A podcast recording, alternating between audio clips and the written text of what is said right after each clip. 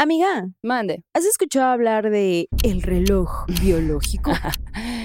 Sí he escuchado de ese mito. Yo digo que habría que ver si existe. Habrá mujeres que sí eh, quieren ser mamás y ya vemos quienes no. Entonces como que siento que todo se, la presión social se va ahí mezclada al, al tema de que existe el reloj biológico y se te va a acabar. Entonces como que tengo mis dudas. ¿Y tú? que yo sí he sentido como el reloj biológico en el aspecto de que quiero un perrito. güey. Estoy de que algo en mi ser me dice, adóptalo ya, adóptalo de una vez. Me Esa, parece correcto. esa hambre de dar cariño a un perrito, güey. Ya tengo gatitos, pero sí quisiera. Y en cuanto a lo de eh, la maternidad, sí es un tema bien difícil, ¿no? Porque justo pienso, la actualidad en la que vivimos, las chambas que tenemos, que son súper exigentes, La economía. la economía, que la lana no te alcanza. ¿Qué clase de vida le vas a dar? ¿Eres capaz? ¿No eres capaz? ¿Quieres asumir esa responsabilidad? ¿Quieres hacerlo sola, acompañada? Güey, ay no. Qué tengo estrés. miedo. De hecho, lo estás diciendo y me estoy sí, estresando. ¿verdad? Y lo pienso, oh, mamá, la renta, más las escuelas. Ay, no. No No, manches. no me quiero sentir estresada este día, la verdad. Está cabrón. Pero hay gente que, como dices, decide que sí quiere ser mamá y sí tiene este deseo genuino de crianza. Y tenemos amigas Sí, claro. que, que son ese ejemplo, ¿no? Morras súper cabronas que dicen, hey, quiero ser mamá y lo son y son admirables, güey. Y fíjate que hablando de todo esto de las maternidades, pienso en qué cabrón ese momento en el que Gloria, siendo aún bastante joven, cuando estaba levantando su carrera ya con bastante éxito, se da cuenta y es consciente mientras cuida a un bebé de una de las morras de pues este grupo de mujeres que estaban con Sergio Andrade, de muchachas que estaban con Sergio Andrade, está cuidando a uno de los bebés y dice, "¡Ah! yo también quiero ser mamá, tengo este deseo, o sea, quiero serlo, quiero... Güey, ¿a qué hora iba a hacerlo? O sea, se me hace bien cabrón. Pero pues bueno, si tú quieres, pues dale, ¿no? O sea, cool. Más bien lo que pienso es que era un contexto bien difícil, ¿no? O sea, qué cabrón tener ese sentimiento y tener el talento y tener el dinero, pero que la situación en la que estás con una persona que te manipula, que tiene el poder, el control, pues cómo, güey, ¿no? ¿Cómo lo haces? Y el aún- Sergio así de que, "Mm, está bien, puedo tener uno con todas. Güey, ugh. ¿Qué pedo? ¿Qué pedo con eso? Y sí, no fue la excepción, porque eh, Gloria se embaraza de Sergio Andrade. Pero recordemos que en ese momento, amiga, en el que, en el que ella se embaraza, ya había noticias nacionales y hasta internacionales seguramente de qué estaba pasando con ella y con todo el grupo de mujeres que estaban trabajando con él. Ajá. Y es que ya había salido el libro de Aline, ya Ay, había no. una denuncia, ya estaban detrás de ellos las autoridades. Ay, no, qué estrés eso también. Imagínate la banda prendiendo sus televisores en esa época, nada más para ver qué novedad había sobre si ya los habían encontrado, dónde andaban, no sé qué, no sé cuál. Y hasta Brasil fueron a acabar, güey. Ah, pero no estaban huyendo. Estaban de vacaciones. Ah, ah, estaban. Sí, sí. Ah, ah, pues eso eso decían ellos, yo les creo. Sí, sí, es cierto. Es que las vacaciones son importantes. Son muy importantes y ella había estado trabajando muchísimo. Les dejarían comer este atún, en las vacaciones. Ojalá que sí, ojalá que sí. Ella ya se había retirado, ¿no? Así de que muy pronto de la música y todo. Y todo por órdenes de este compa, que es que porque estaba enfermo, el vato dijo, ay no, hasta que yo no me cure, tú no vas a subir a los escenarios, así que vas y anuncias que ya no vas a cantar. Ah, bueno. Güey, qué pedo. Ay Porque no. le dije a la virgencita que tú ibas a decir eso. Ay no, qué horror. Ay, no, pero pues sí, o sea, la neta es que, em, que me interesa saber más sobre esto porque sí, pues yo me perdí un poco en el, en el inter, ¿no? Como que yo seguía escuchando su música eh, y luego de repente ya había un caos y, y pues a ver, yo vi ya que tú traes todo el chismecito. Amiga, decían que las morras no podían ir a ver a sus familias solas, ni podían quedarse hablando a solas con ellos. Ah, yo me acuerdo de sí haber escuchado eso, fíjate, en los medios, porque pues obviamente de, de eso se hablaba todo el tiempo, que decían que nunca veían a, a ninguna de estas chicas, nunca las veían solas, siempre había, iba alguien acompañado y esa persona luego iba y le, con- le chismeaba, ¿no? Al Sergio, y dijo esto y tal cosa, y la, la, la. Entonces, entre ellas ahí también como que se cubre, o sea, yo no sé de qué forma manejaba la situación para, para que todas tuvieran miedo incluso de ellas mismas, ¿no? Sí, exacto. O sea, creo que las separó. Creo que Mm. eso fue lo que hizo, ¿no? Las Como que contra. sembró cosas entre ellas para que no pudieran, ajá, justo, ¿no? La, la verdad, psicología de este vato. Qué pedo. Súper perverso, la verdad. Sí, súper rudo. Y allí pasa, creo que también otra de las cosas más duras eh, en ese previo a que, a que llegan a prisión, pasa una de las cosas más duras en la vida de Gloria, que es la muerte de su primera hija, de Ana. Dalai, ¿no? Una muerte trágica, dolorosa, de la que hay muchas incógnitas, de la que hubo mucha, eh, mucha necesidad de chisme también en su momento, de qué había pasado, cómo había muerto, dónde habían quedado sus restos, güey. Imagínate perder a tu hija No manches. Y luego y que aparte, esté una lluvia encima eso, de ti, ¿no? eso? ¿no? Y darte cuenta de que tú estás con ese dolor fuertísimo y aparte todo el mundo, todas las medios están hablando de especulando más bien alrededor de esa muerte y ganando dinero y haciendo un montón de cosas que al final pues es la nota, pero pues ella está en un, su propio proceso que cómo lo habrá vivido. Yo creo que pues, ese ¿no? momento ella lo sintió como el acabose de su carrera y de su vida, güey. Porque imagínate, acababa de perder a su hija, que era algo que ella anhelaba mucho. Su carrera ya se estaba yendo por la borda, güey. ¿Cómo rescatar tu carrera cuando estabas manchada de tantas cosas? La persona a la que se supone que quieres, que es el adulto responsable, que es el promotor de tu carrera, sumidísimo en el fango, güey, ¿no? Y tú dándote cuenta que a lo mejor esa persona con la que tú estabas era tu peor enemigo y no lo sí, sabías o no lo supiste mucho tiempo, ¿no? Tan ruda fue esa situación que ya en prisión llegó un punto en el que Gloria dijo, hasta aquí, güey, hasta aquí. E intentó quitarse la vida. Y no manches, neta, Sí. Yo nunca me he sentido en una situación así, ni yo. pero el solo hecho de saber que ella lo intentó, digo, claro, Pues es que Estaba es muy cabrón. demasiada presión, güey. era demasiado. Y lo que la salva es que cuando le dicen, hey, te tuvimos que salvar de todo esto y nos estamos dando cuenta que estás embarazada. Es para ella como una pequeña lucecita en su momento de más oscuridad. Pues Pero sí. ahorita te cuento ese chisme completo, así que vamos por un cafecito y Bueno. regresamos. Ok. Sergio Andrade se reúne en la sala del departamento que habitaba allá en Brasil con todas las chicas para discutir el regreso de Karina a México. ¿Cuál Karina? ¿La Yapor? Esa misma. La morra tenía que regresar y hacer que sus papás retiraran la denuncia que habían hecho en contra de Sergio y de Gloria. Ay, no, güey. Pero pues Karina protesta porque ella no quiere abandonar al grupo que se encuentra en Brasil. Y en este ambiente tan incómodo, Gloria está intranquila porque no escucha a su hija y se va a verla. Cuando llega con su hija ve que está despierta pero está calladita y le da pecho hasta que la deja dormida nuevamente sobre la cama. Y mientras discuten, las horas pasan lentamente en esa sala que se comienza a calentar con todos los gritos de las morras y los bebitos llorando. O sea, una guardería tenía ahí, pues, este cabrón. Qué enfermo. qué Enfermísimo. Y viendo que no llegaban a nada, pues Sergio ordena un descanso y manda a Karina al cuarto donde está la bebecita de Gloria. Luego la discusión sigue por varios minutos con Karina negada rotundamente a irse y profesando su amor por Sergio y Sergio muy malhumorado, jurándole que la traerá de vuelta en cuanto pueda. Y pasa algo de tiempo. Gloria entonces le pide permiso a Sergio para ver a la bebé. No, Yanni. Ay, vamos empezando. Y ya me tienes con el bilis a tope, güey. en ese momento, Sergio le dice a una de las chicas que traigan a Ana Dalai. Y esta chica es Katia, la que va por la bebé. Y se tarda un montón, ¿eh? Tanto que a Gloria le parece una eternidad y le empieza a parecer una situación extraña. Ella está súper encabronada que se le haya ocurrido a Sergio enviar a alguien más por su hija cuando ella es la mamá y quien debería de haber ido por la bebé, pues, ¿no? Y cuando al fin regresa Katia, le entrega a la niña envuelta en una cobijita y le dice, está dormida. Pero algo, la neta es que no va bien. O sea, la bebé está completamente inmóvil y cuando Gloria la destapa, es evidente que pues pasó algo, algo terrible, algo de lo que no hay regreso acaba de suceder.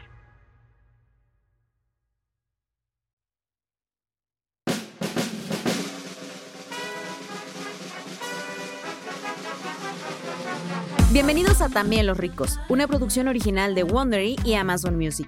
Yo soy Yanis. Yo soy Maldo. Y aquí te contamos las historias absolutamente reales y absolutamente impactantes de las celebridades. Porque detrás de la fama, el poder y el glamour, los ricos son exactamente iguales que nosotros.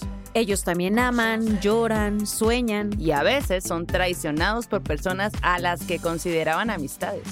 Este es el episodio 3, el recuento de los daños.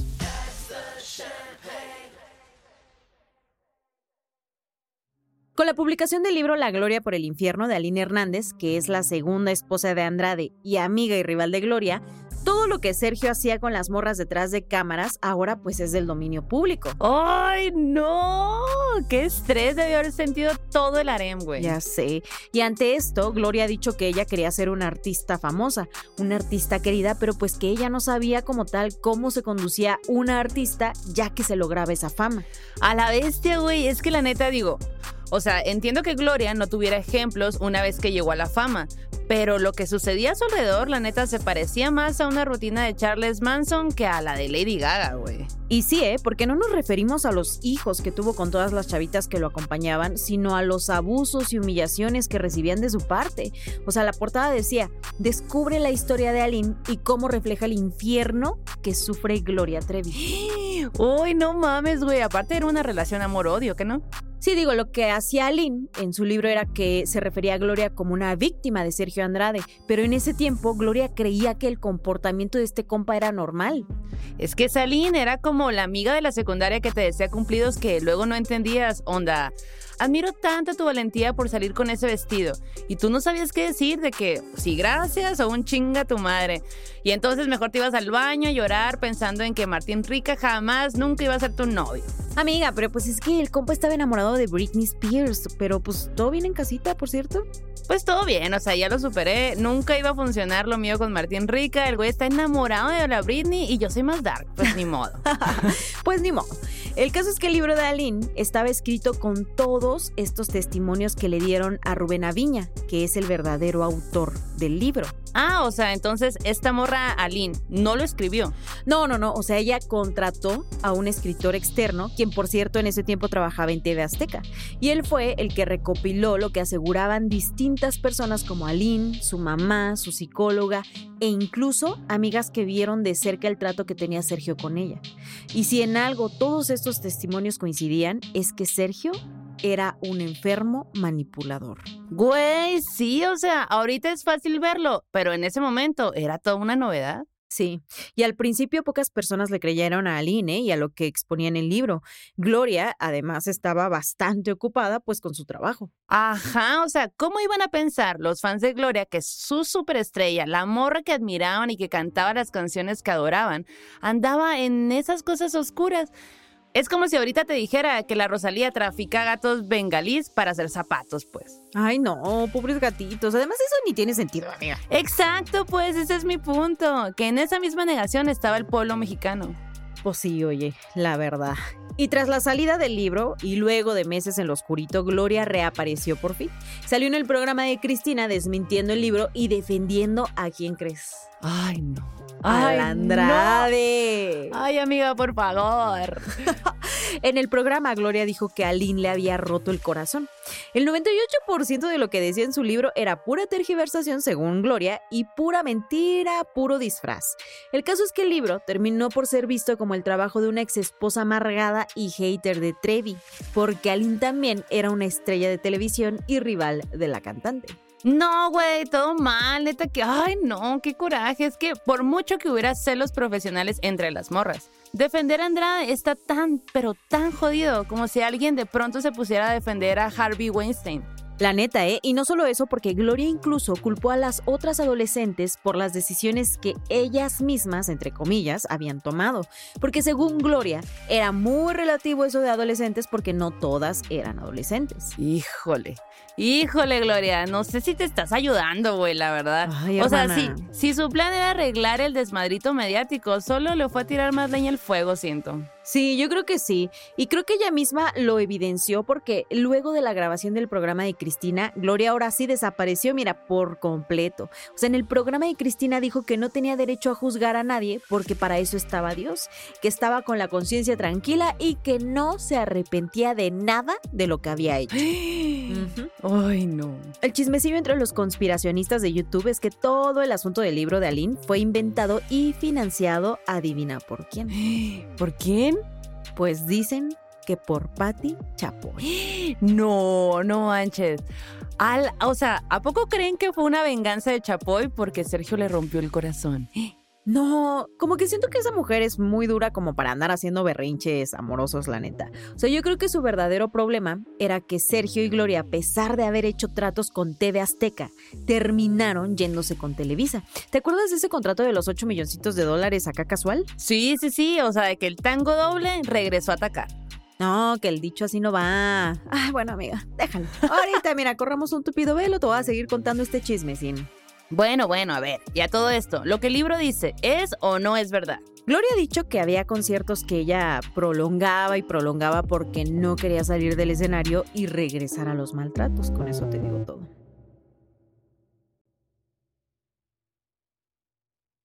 Mamá, mamá, Andrade establecía las reglas. Las niñas accedían a dedicarse exclusivamente a estudiar música y danza, a convivir con el grupo, a no tener novios y a obedecer todas sus órdenes. Ay, no, era como una especie de internado, ¿no? Pero un internado de esos de películas de terror, amiga, porque según Gloria, los abusos eran hasta donde cada persona lo permitía. Ella incluso llegó hasta insinuar que lo que se vivía era un ambiente sano, donde había fuertes lazos de cariño entre todos y todas las morras no dejaban de decir que eran una familia y a pesar de todo era maravilloso estar juntos. No mames, una familia secta, más bien era una secta de esas que acaban en suicidios colectivos, güey. Ay, no. Y para que las morras no dijeran nada, Sergio estableció que ellas mismas fueran las encargadas de guardar el secreto y denunciar a la que se atreviera a hablar. De hecho, Gloria ha dicho que la vigilaban hasta cuando iba a hacer popó, güey, y que no estaba sola en ningún momento, ni siquiera dormida. No, güey, eso está demasiado creepy, güey. O sea, el poder de Andrade suena como el de un líder de culto bien macizo, güey. A Gloria no le parecía normal, pero eso era porque no tenía tampoco muchas experiencias personales con cuáles compararlo, pues. Normal, ¿qué va a andar siendo normal, güey? Ay, no. Y no solo era Gloria en esa situación, ¿eh? Ninguna estaba sola nunca, ni siquiera cuando viajaban a ver a sus papás. De hecho, especialmente cuando alguna de ellas iba a ver a sus padres, había que vigilar qué contaban de la vida en la Academia de Música. Sergio pedía reportes exhaustivos y castigaba severamente si no hacían lo que él decía. Pues, ¿qué les hacía o qué? Agárrate, amiga, porque esto se va a poner fuerte. Las mujeres y las niñas eran abusadas, torturadas con cables, las dejaban sin dormir, las castigaba metiéndolas en bañeras llenas de hielo o encerrándolas en un cuarto, entre otras cosas. Güey, ¿qué pedo? Y yo aquí quejándome de que me toca lavar los trastes esta semana. Ay, no, güey. Pero a ver, o sea, ¿por qué, güey? ¿Por qué nadie escapó? ¿Por qué ninguna le dijo nada a sus papás? O sea, no entiendo. Lo mismo ha dicho Gloria una y otra vez, ¿eh? que hay una parte que nomás no cuadra. Eh, si estaban ahí a la fuerza, si las estaban violando, si no les daban de comer, no les daban dinero, sufrían mucho, las golpeaban, pues ¿qué hacían allí? Y según la cantante, o les gustaba coger, eso es lo que ella dice, o recibían dinero, o tragaban muy bien, o alguna cosa tendrían que estar teniendo para querer estar allí. Híjoles, es que ahí se pone más complicada esta situación, o sea, no está tan fácil de explicar. Y creo que también ya lo habíamos dicho, ¿no? Que es morras de contextos bien duros. Pues sí. Y que pues no tenían opción, ¿no? Que creían que esa era la única forma de poder acceder a pues la fama o a una vida diferente. Pero bueno, o sea, Gloria también sufrió esos maltratos. La primera vez que Andrade la golpeó fue por comerse una lata de atún sin su permiso. ¿Qué? No mames, güey. A ver, o sea, la Trevi ganaba millones de pesos con sus canciones y no podía tomar ni siquiera una lata de atún de su alacena, la misma que ella llenaba con su dinero. ¿Qué te digo, amiga? O sea, pues la Trevi también dice, güey, yo estaba enamorada. O sea, nomás escucha este pedacito de canción. Entre los desaparecidos, mi resistencia y mi voluntad, y hay algo mutilado que he pensado que tal vez era mi dignidad. Oh, lo bestia, güey. Es que ya ni la amiga, date cuenta, güey, alcanza para esos niveles de abuso. Ay, no, la neta solamente lo entiendo si se considera como locura temporal al menos, güey. Pues bien podría ser porque ella en un principio pues negó lo que le hacía el productor, pues, ¿no? Y también negó lo que le hacía al resto de las niñas. Ella dijo que ella no se daba cuenta de lo anormal que era todo ese mundo en el que vivían, ni tampoco de cómo él quería esconderlo. Ni siquiera tenía tan claro ese mundo en el que él estaba, ¿eh? La mayor parte del tiempo ella estaba dando conciertos, 30 al mes, a veces 34 porque podía dobletear. ¡Hola! 34 conciertos, güey. Ay, no. Y a mí me da ansiedad cuando tengo un Zoom a las 10 de la mañana, no mames. Ay, güey, y que ni así te dejen tomar una pichi lata de atún, Se sale, neta, que no manches. Perro coraje, güey.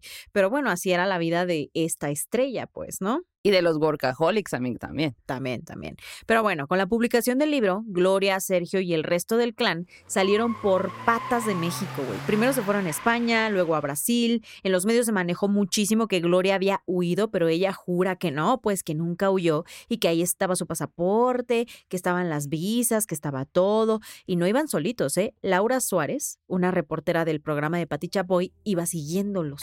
No manches. Y eso que decían que no era personal lo de Chapoy con Gloria y Sergio, ¿eh? Imagínate. Fíjate, la misión de esta morra era encontrar evidencia de las fechorías de Sergio, pues aunque Aline lo exponía en su libro, pues no podía actuar legalmente porque se había casado con él. Y Gloria quería ir a México a defenderse de lo que Aline andaba diciendo y así se lo dijo a Sergio, pero pues fue inútil. Güey, pero o sea, ¿por qué Gloria tuvo que hacer eso? O sea, Sergio la mandaba de frente y ya. Sí, yo pienso que la tenía enfermamente sometida, ¿eh? O sea, imagínate a los papás de Karina Yapor cuando leyeron el libro de Aline y vieron todo lo que decía. Y eso que ni siquiera sabían que Karina había sido madre. No mames, imagínate. Ay, no. Karina dejó a su bebé en Madrid y fue a ver a sus papás a Chihuahua. Obvio, se fue sin su bebé y para tranquilizarlos les contó lo bien que iban sus estudios en la Academia Manuel de Falla en España. Güey, qué fuerte, loco, no mames. O sea, aparte, esa academia ni existe, pues. No, güey, puras fallas, puras fallas. Y lo peor fue cuando quiso regresar por su bebé. ¿Por qué? ¿Qué pasó? Pues lo que pasó fue que cuando regresó por el niño, no la dejaron entrar a España por algo relacionado con su visa y entonces pues no pudo volver con su bebé. No. Es como cuando a tus papás se les olvidaba recogerte en la primaria, solo que en este caso pues hubo todo un desmadre internacional para poder ir a recoger al niño. No manches, güey. Pero ¿y entonces? ¿Qué pasó con el niño? Pues la neta es que Karina no volvió por el bebé. O sea, imagínate que un día los señores ya por están desayunando, se están echando su huevito cuando de pronto suena el teléfono. Y pues el papá se levanta, deja su platito, su taquito ahí y va y contesta. Cuando al otro lado de la línea le dicen, hey, trabajo en la Secretaría de Relaciones Exteriores y le explican al señor que a su nieto, de quien hasta entonces no sabía de su existencia, lo habían dejado en un hospital español una tal Mari Boquitas. No mames, güey. Ay, no, de milagro el papá no se atragantó con el taco de huevo que se estaba comiendo, güey. Digo, o sea, enterarte así de la nada de que tienes un nieto perdido por el mundo gracias a la llamada de un extraño. No, hombre, güey. Sí, qué fuerte, güey. Qué manera tan rara de despertar. Sí, sí, sí, pero además, o sea, imagínate, ellos pensando de que, pero si acaba de venir nuestra hija, no nos dijo nada, o sea, ¿qué está pasando, güey? Debe haber un error. Y luego de irse para España a recoger al bebé, porque pues tuvieron que hacer eso, la mamá de Karina, pues ella sí más turbada que nunca, güey, juró que Gloria y que Sergio iban a pagar por eso. Y presentó una denuncia ante la Procuraduría de Justicia de Chihuahua contra Gloria, Sergio y Mari Boquitas por corrupción, rapto y violación de menores. Pero según Gloria, era evidente que ella no iba a estar raptando a nadie, pues porque estaba demasiado ocupada con su trabajo. Ah, bueno. Ah, bueno. Ah, qué buena justificación, Gloria. Pásele, te creemos. Güey, con esta denuncia, Gloria, Sergio y Mari pues ahora eran perseguidos por la ley oficialmente, pues, ¿no? Y la verdad es que Gloria y Sergio sabían en lo que andaban metidos, pues en esos meses se dedicaron a hacer la vuelta al mundo en 80 días, güey. Y todo empezó con un escándalo. A Gloria le empezaron a atacar con una cantidad de calumnias y acusaciones tremendas. Y ella siempre ha sostenido que el ataque iba dirigido a ella. Y claro, güey, Gloria y Sergio dando más de qué hablar a los periodistas y a los fans, yendo del tingo al tango, güey. De que de España se fueron a Argentina, luego a Brasil y así andaban. Mm, a mí me parece muy raro que viajen tanto después de un escándalo de tal magnitud, güey, la neta. Si supuestamente no han hecho nada malo, se me hace muy raro que estén viajando tanto, güey. Y pues al no encontrarlos, que la Procuraduría de Justicia de Chihuahua los declara prófugos de la justicia y hasta pidió a la Interpol que los ayudara a localizarlos. Órale. Y fíjate, ahí sucedió algo nunca antes visto en la vida real, ¿eh? Algo sacado como de legalmente rubia. la Interpol comenzó sus averiguaciones revisando el archivo de Patty Chapoy. ¿Qué? ¿What? Ok, es como si a partir de este podcast la ley nos llamara para resolver crímenes, güey. A ver, quítate Luis Alén, ya llegué, ya llegamos, compers. Por dos, ¿eh? O sea, la neta es que sí me recuerda a mis ayeres reporteriles y no hay que descartar que muchos casos se han empezado por artículos periodísticos, güey, la neta, la neta. Pero el caso es que con esta denuncia, el clan decidió que Karina debía ir a ver a sus papás, pues para que estos retiraran los cargos. Ay, sí, ahora sí, dejemos salir a la niña. De que cómete una lata de atún, mija, vete a ver a tus papás, explícales la situación. O Ponte la ropa nueva, bañate, ándale. Ya quítate los pants de la sesión de fotos. Pinche güey, no, ay, no. güey. Y Sergio reunió a todas las chicas para discutir este tema, pues, ¿no? Y Gloria cuenta que se juntaron supuestamente para hablar del asunto y que allí fue cuando empezó esta discusión que se tardó horas, muchísimo tiempo. Exacto, güey. Pero hablar, ¿por qué? ¿Qué iban a discutir? O sea, número uno, Sergio ni las dejaba comer atún y ahora de pronto iba a reunir a estas siete morras para escuchar su opinión. Número dos, ¿has intentado ser la que llama para pedir pizza en una reunión con más de cinco personas? Güey, es un desmadre, no mames, o sea... No, güey, no pienso quitarle las aceitunas a la Suprema ni le voy a agregar piña a la de cuatro estaciones. Mitad pepperoni y mitad champiñones y se chingan todos. Fin de la discusión. Pues con esa misma actitud fascista fue que Sergio le ordenó a Karina que se fuera de regreso a México con sus papás, pero oh sorpresa, güey. La Karina dijo, no, yo no voy a ir a ningún lado. No, güey, puritito síndrome del Estocolmo, güey. Qué triste, la neta, güey. Ay, no. Y en medio de todo ese pinche caos, güey, se venía algo todavía peor. Ya sé, ya sé, ya sé. Llega la Interpol, le tira una bomba de humo mientras 14 espías del SWAT tiran la puerta y luego... Cálmate, espías del SWAT. Cálmate, cálmate, por favor. Déjame fantasear, pareciera que para allá va la historia. Bueno, pareciera, ¿eh? Pareciera, pero eso todavía no. Lo que pasó, en mi opinión, es lo más triste de toda esta historia llena de caos, de desmadre, de abusos, de secretos, pero tenemos que regresar al pasado unos cuantos meses antes de la denuncia y antes del viaje. Ok, ok, a ver. Cuando aún estaban en la Ciudad de México y no tenían ni idea de lo que se les venía, Gloria llegó de trabajar con el pelo deschongado y pálida por su deficiencia de omega 3. Y se encontró con que lo único que le traía un poquito de felicidad era cuidar a la bebé de Sonia y de Sergio. Sergio se dio cuenta de esto y pues que le pregunta a Gloria si quería que le hiciera un hijo.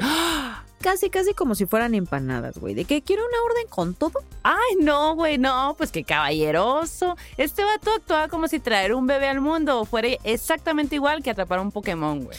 Yo creí que toda la premisa de ese show era que atrapar un Pokémon no es nada fácil, Amix. No, o sea, sí, pero si eres Ash y tienes un Pikachu, bueno, bueno, al menos que tengas el equipo Rocket. Bueno, eso no importa, güey. No voy a caer en ese hoyo negro, prosigue.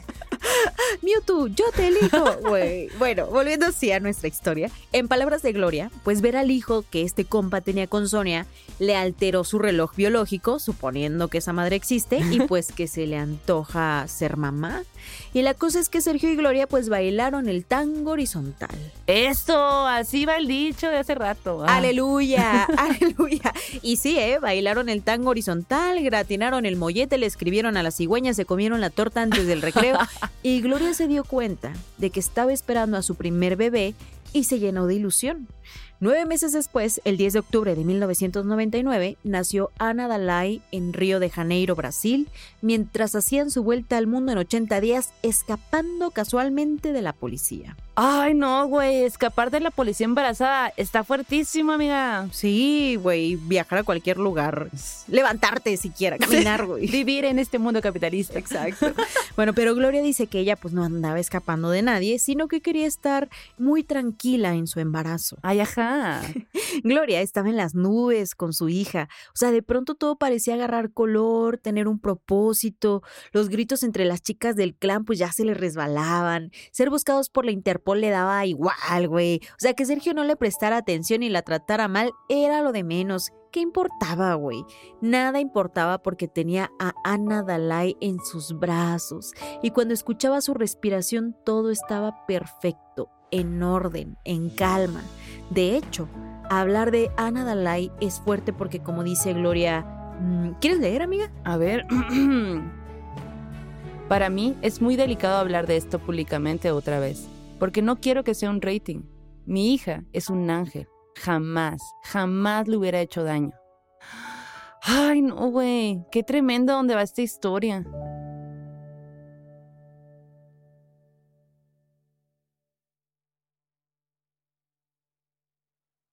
Mamá, mamá, Gloria se enteró de la denuncia de Karina cuando su mamá le comentó que eso andaban diciendo los noticieros. La cantante pensaba que era una estupidez que nomás estaba explotando la televisión o una revista, sin embargo se lo dijo a Sergio y al resto de las morras. Entonces el 13 de noviembre, Sergio reúne al clan para discutir el regreso de Karina a México. O sea, Karina tenía que regresar y anular la denuncia que sus papás habían puesto.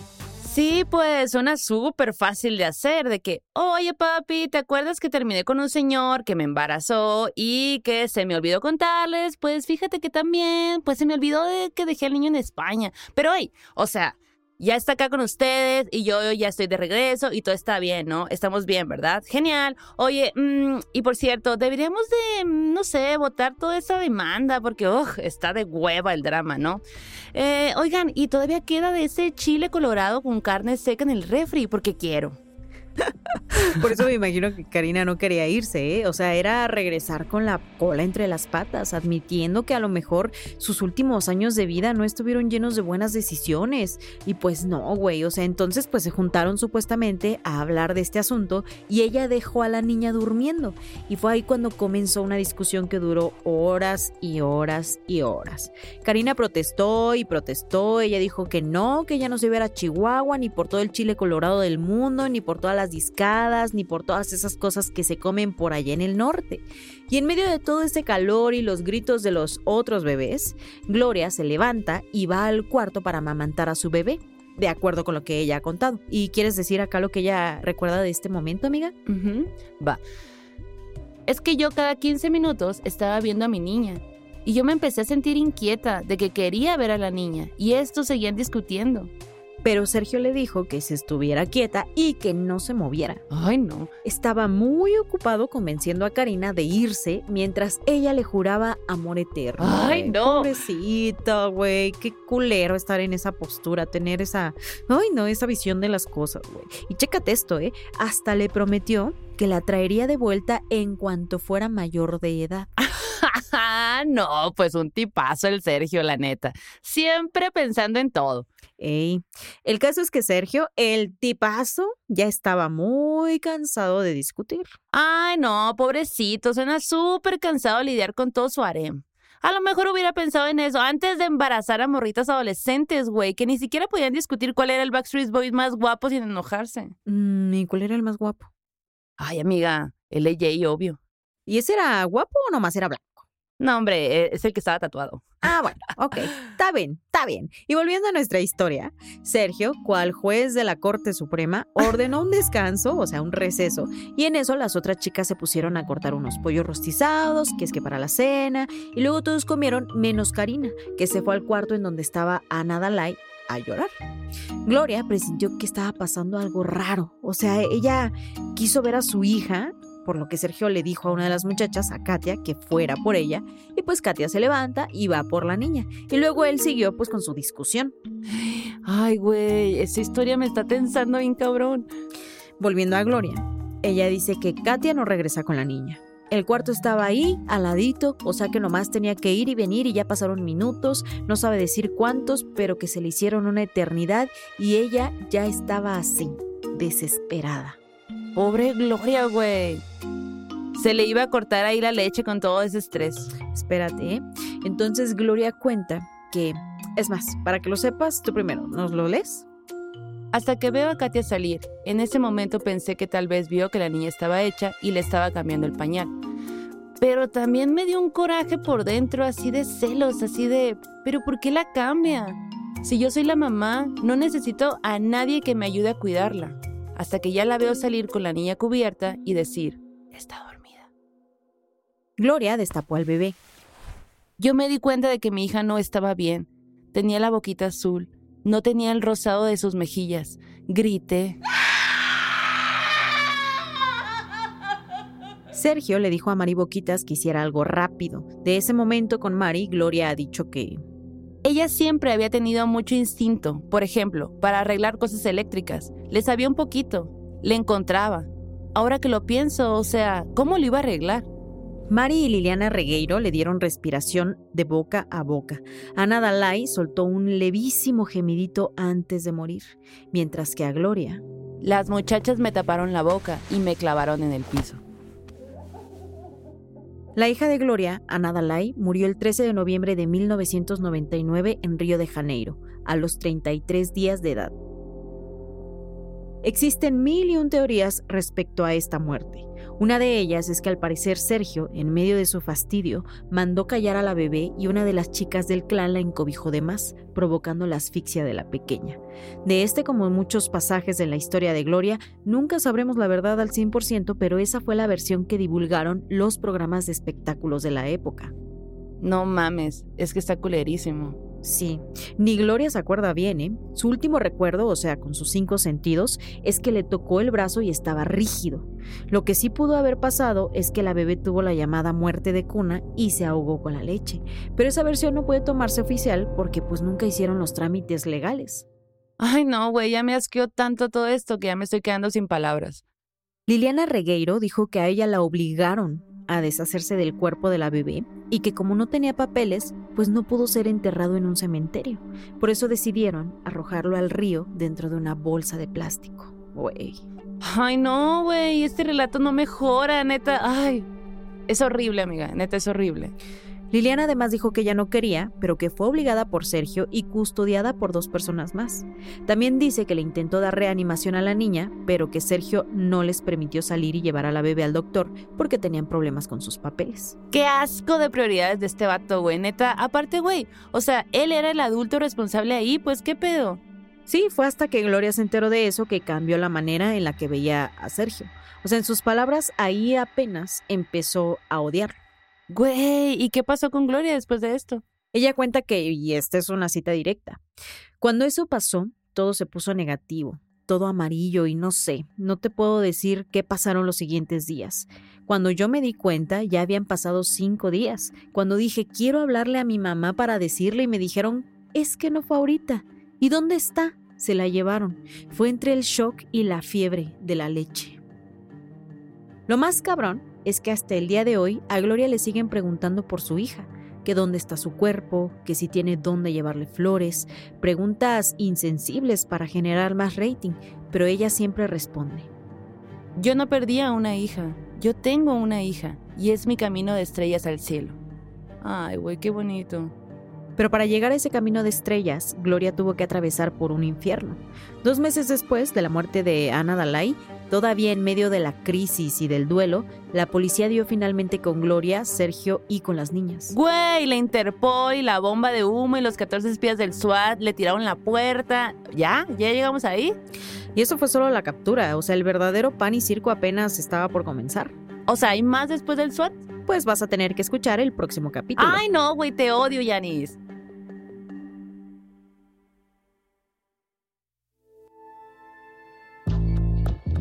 The Wondery, también los ricos. Este es el tercer episodio de nuestra temporada dedicada a Gloria Trevi. una serie de cinco partes. Si te gustó nuestro podcast, ayúdanos con una calificación de cinco estrellas, escribe una buena reseña y compártelo. Suscríbete a nuestro canal en cualquier plataforma de podcast en donde nos estés escuchando ahora mismo. Usamos varias fuentes para la investigación de esta serie, incluyendo los libros Gloria de Sabina Berman, Gloria por Gloria Trevi, la película Gloria, el especial de VH1 dedicado a la cantante, así como entrevistas que ha dado en varios medios de comunicación como Cristina, Adela Micha y más. En esta serie dramatizamos algunas escenas, frases y anécdotas atribuidas a algunos personajes. Yo soy Yanis. Yo soy Maldo. Este episodio fue escrito por Daniela Sarkis y Monisa Hinrich. El diseño de sonido fue hecho por Gerardo Oyervides con supervisión de Daniel Padilla. Editado por Carmen Graterol, Andrés Vargas, Evelyn Uribe y Daniela Sarkis, con fact-checking de Sara Mota. Los productores son Andrés Vargas, Gustavo Aguilar y Mitzi Hernández. Dirección de contenido, Sarah Barrett y producción, Carlota Aparicio. Nuestros productores ejecutivos son Marshall Louis y Jessica Radburn para Wondering.